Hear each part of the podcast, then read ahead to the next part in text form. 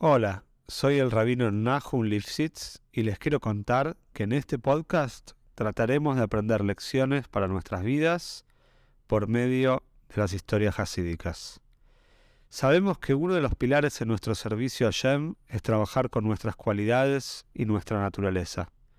Los invito a este viaje maravilloso por el alma humana. Si querés apoyar este podcast, te pido que lo difundas entre tus conocidos, y si querés dedicar una historia, podés entrar en contacto conmigo por medio del mail que figura en la descripción. Te deseo que disfrutes la historia y puedas encontrar una gran enseñanza. Esta historia es Lunishma Sholem Matisiau Ben Menachem Daniel.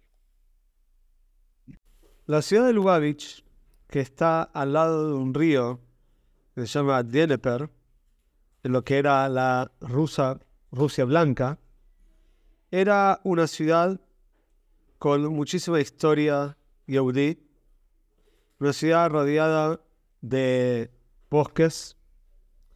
Y como ustedes saben, las ciudades, los nombres de las ciudades muchas veces hablan sobre el origen de la ciudad. La ciudad de Lubavitch no es la excepción, porque el nombre Lubavitch, Liuba, quiere decir amor, Vich, que es, ciudad, Lyubavitch comienza la ciudad del amor. En el norte del pueblo de Lubavitch fluía el río Dnieper. Y había también otro río que se llamaba el río Berazina. Y este era el nombre del río por un pueblito también que se llamaba Berazina. También había, por supuesto, un cementerio. Y eh, cerca del cementerio había otro arroyo que se llamaba Near Amatseibo, el río de la Amatseibo. Y después, este río se llamaba así porque era, nacía a partir de una Matseibe, de una tumba que estaba ahí en el cementerio. toda la gente sabía que de ese río, de ese arroyo que salía del cementerio, no había que tomar ni había que bañarse, sino que todos iban a bañarse, a tomar agua, a buscar agua a este río que se llama Berazina. Silovich, por supuesto, no era una ciudad grande, de hecho era más que nada un pueblo. A pesar de que venían Hasid de toda Rusia, no se lo consideraba una ciudad grande. Ahora, en la mitad de este pueblo había un shuk, había un mercado, donde estaban ahí de una feria y todos los comerciantes de la ciudad se reunían ahí para comprar y vender. Y de este shuk, de esta feria, había tres arterias principales, tres calles que salían de ahí, que te llevaban a los lugares principales de la ciudad. Una calle, llamaba, una calle se llamaba Brum, otra calle se llamaba Shilvo y otra casa se llamaba Hakluko. Aparte de estas calles principales, Lubavitch tenía todo tipo de senderos, de caminitos, de calles secundarias muy chiquitas, donde ahí vivían los habitantes de Lubavitch, por supuesto Yehudim y no Yehudim, y todos vivían en paz y con tranquilidad. Entonces, por todo lo que estamos contando y vamos a contar, entendemos por qué este lugar es el lugar fundacional donde, todo, donde nació Hasidus Chabad. E inclusive antes de que Chabad se funde en Lubavitch, ya tenía una historia judía este lugar, porque era un pueblo, una ciudad donde habían vivido varios tzadikim historim, varios cabalistas, varios mekubalim, varios tzadikim historia, todo tipo de gente muy especial. Por supuesto, muchos talmidim del Baal Shem Lubavitch era una ciudad muy linda, físicamente hablando era muy muy linda, muy tranquila. La gente le gustaba, sentía gusto con el, con el ritmo de la ciudad. Y la gente que estaba buscando un lugar tranquilo para vivir, con un buen aire, con un buen ambiente, y con un lugar donde uno pueda estudiar toire y pueda hacer daño Shem tranquilo, iban a buscar lugares como Lubavitch. Ahora, esta ciudad fue durante 102 años y dos meses el lugar principal de Hasidus Chabad. Nosotros sabemos que el que llegó al Lubavitch por primera vez a vivir como Rebbe fue el Mitter Rebbe, y después, en el año 1917, el Rebbe Rashad, el quinto Rebbe de Chabad, tuvo que irse por la Primera Guerra Mundial. Entonces fueron 102 años y dos meses.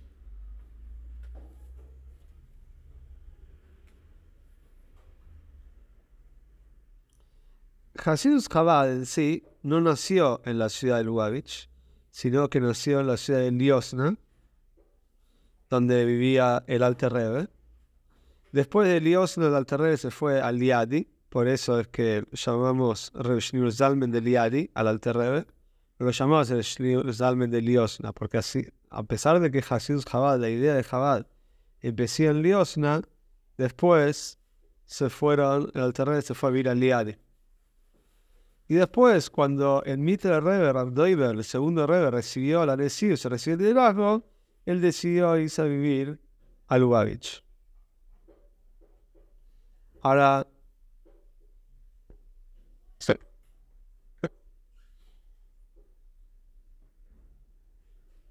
A pesar de que la conexión con Lubavitch se hizo revelada y evidente recién cuando el Mitre Rebbe se fue a vivir a Lubavitch, el que estudia un poco sobre esta ciudad se va a dar cuenta que en verdad hay una historia ya con Jabad y con el Alter Rebbe ya de antes, como vamos a ir contando.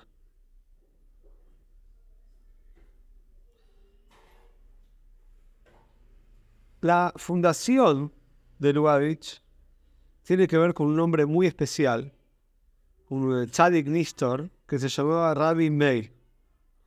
Él era uno de estos tzadikim Mistorim que quería vivir tranquilo y que le gustaba mucho solamente recibir su parnosa, recibir su sustento del esfuerzo de sus manos.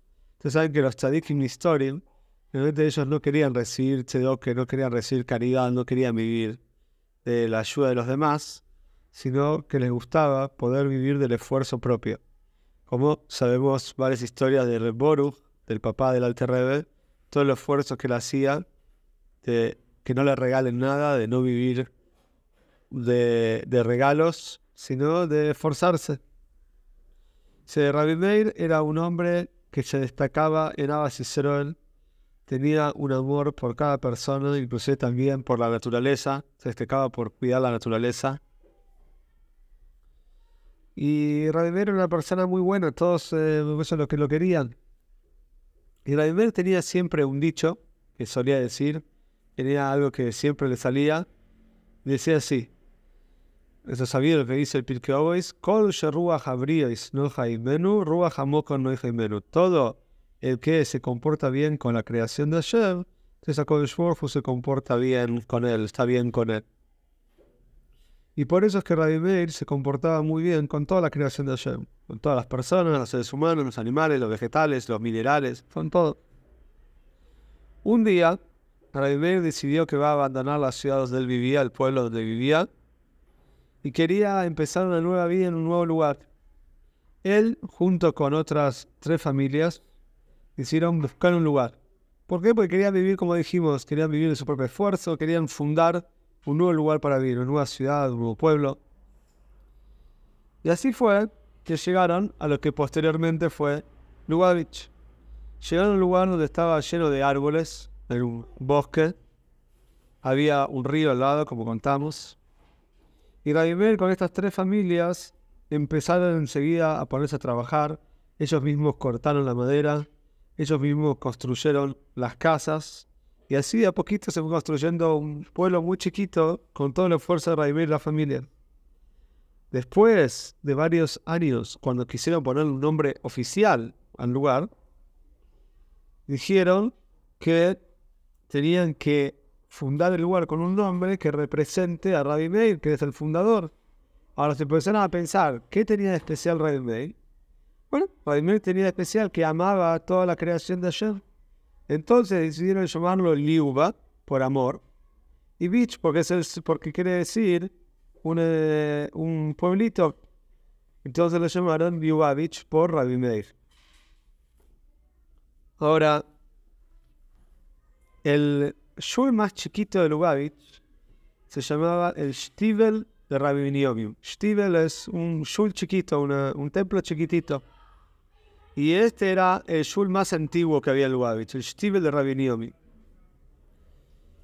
Y este era el lugar que se había construido varias veces, porque se había incendiado varias veces durante los años. Y Rabbi también era un hombre muy destacado, muy importante de Lubavitch. Era un hombre especial. Rabbi era un carretero simple que solía llevar mercadería de un lugar al otro, lo que sería hoy en día un flete. Era un hombre que llevaba cosas de acá para allá. Lamentablemente él con su esposa no tenían hijos, vivían cerca del río y tenían al lado de la casa una huerta con frutas, con verduras, muy linda que de ahí sacaban más que nada la comida que necesitaban para vivir. A la reunión todos lo conocían como una persona Irei temeroso de Hashem. ¿sí? Y que una persona muy simple, que nadie sospechaba nada, todos lo veían como una persona súper simple. Pero un día sucedió lo siguiente. Entraron a Lubavitch, lamentablemente, un grupo de ladrones. Entraron por el bosque que estaba cerca, ahí, como dijimos, en una de las fronteras de Lubavitch. Y empezaron a atacar las casas, empezaron a entrar a las casas. La policía local no tuvo éxito en poder atraparlos. Y toda la gente tenía mucho miedo que los ladrones estaban dando vueltas. Y cada vez había más miedo y más miedo, más miedo. Porque nunca había pasado algo así, que un grupo de ladrones venga a atacar toda la ciudad. Y como vamos a contar en la próxima historia, vamos a ver cómo Reviniomi tenía, tuvo una, un, un tuvo una participación muy importante en encontrar estos ladrones.